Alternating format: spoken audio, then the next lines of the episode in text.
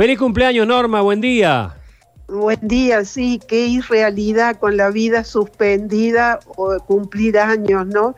Pero bueno, la irrealidad eh, no es la que viene de ahí, de los afectos y esta situación de si yo estoy bien, estoy bien de salud.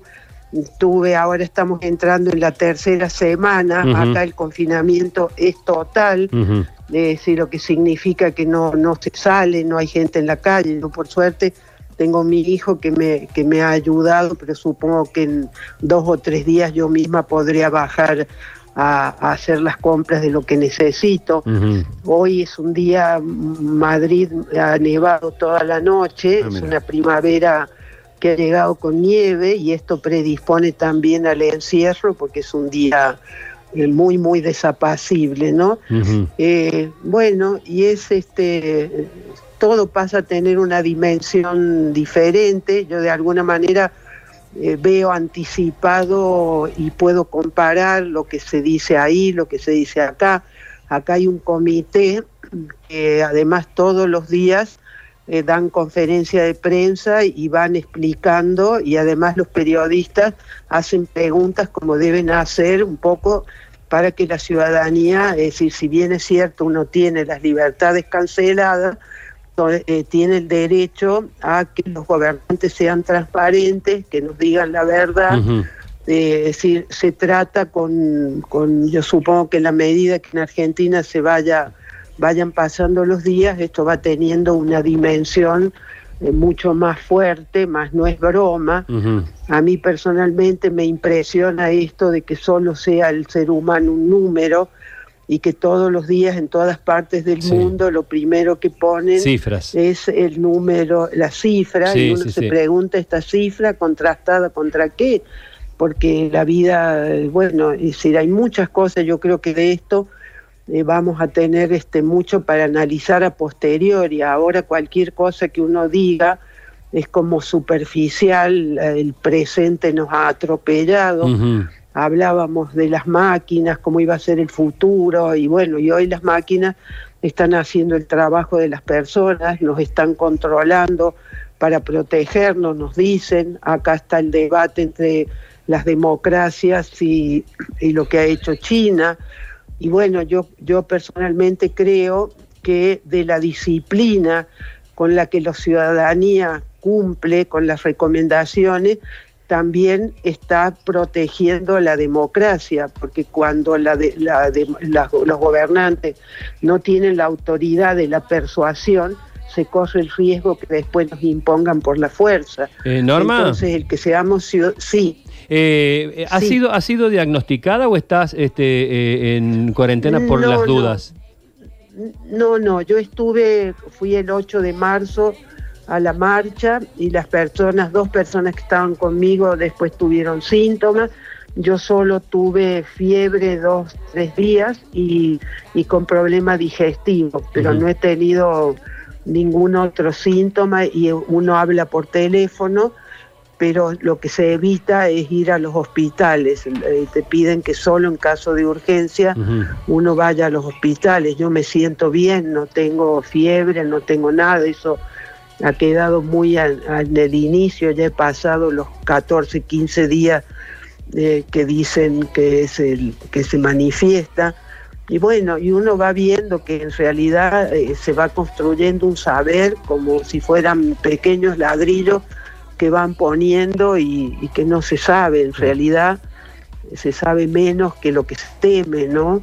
Con respecto, Norma, a, esa marcha que usted decía, la del 8 de marzo, es verdad que ha habido muchas críticas al gobierno de Madrid por haberla autorizado, porque dicen que allí se, se movilizaron más de 200.000 personas, ¿no?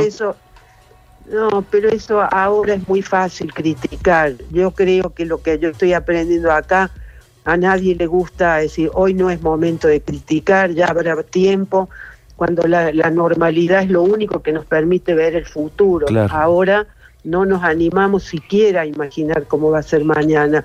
Entonces a mí me parece frívolo, me parece que la política tiene que subordinarse a los expertos sanitarios, que los gobernantes no son Superman, porque ellos, yo no quisiera estar en, el, en la piel de ninguno, a los que así como en la vida personal nos ha atropellado, es en la vida Es decir, hoy la, a mí me impresiona cómo en Argentina se hacen encuestas de opinión para ver la popularidad. Eso es un absurdo. ¿Popularidad de qué? Norma. Si todos los gobernantes, sí.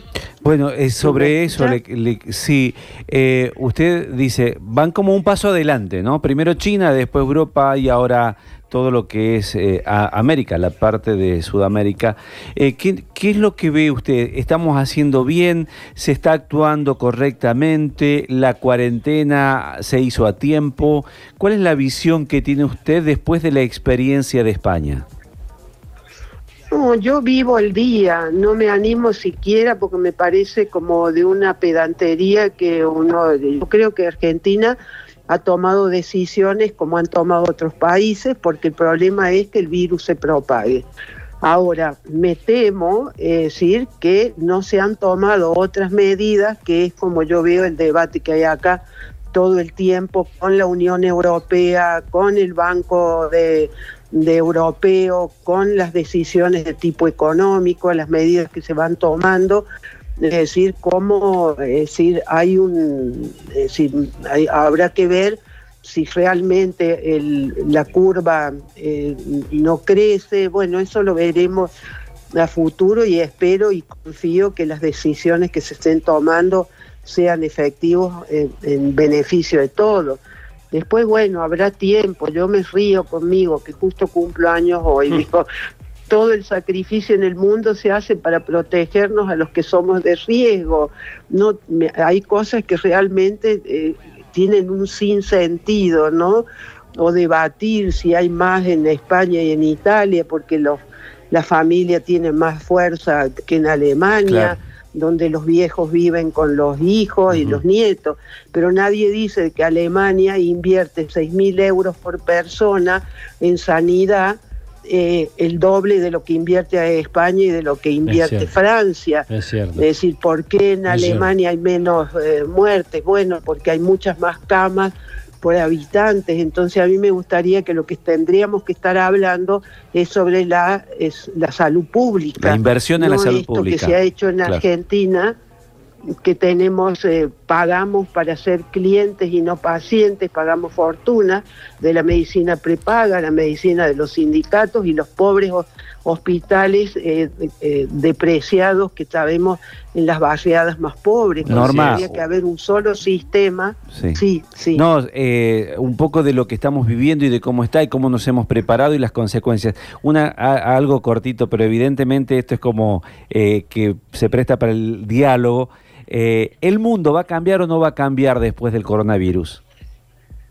Seguramente lo primero que tienen que ah, tener comprensión de que yo estoy nada más que en diálogo conmigo mismo y ahora me dan la oportunidad de dialogar con mi gente. Nos pasa, Entonces sí. ténganme paciencia, benevolencia sobre todo, que Bien. ahora soy persona de riesgo. Normita, No, por supuesto que vamos a cambiar y es necesario que cambiemos, pero lo primero Ojalá. que uno aprende que la vida siempre es la vida con los otros. Ojalá. Te mandamos un beso grande. Feliz cumpleaños, porque hay que decirlo, no hay que perder la costumbre. sí. Y te, te- te esperamos siempre por tu, por tu patria chica. Bueno, un abrazo grande, gracias. Hasta pronto.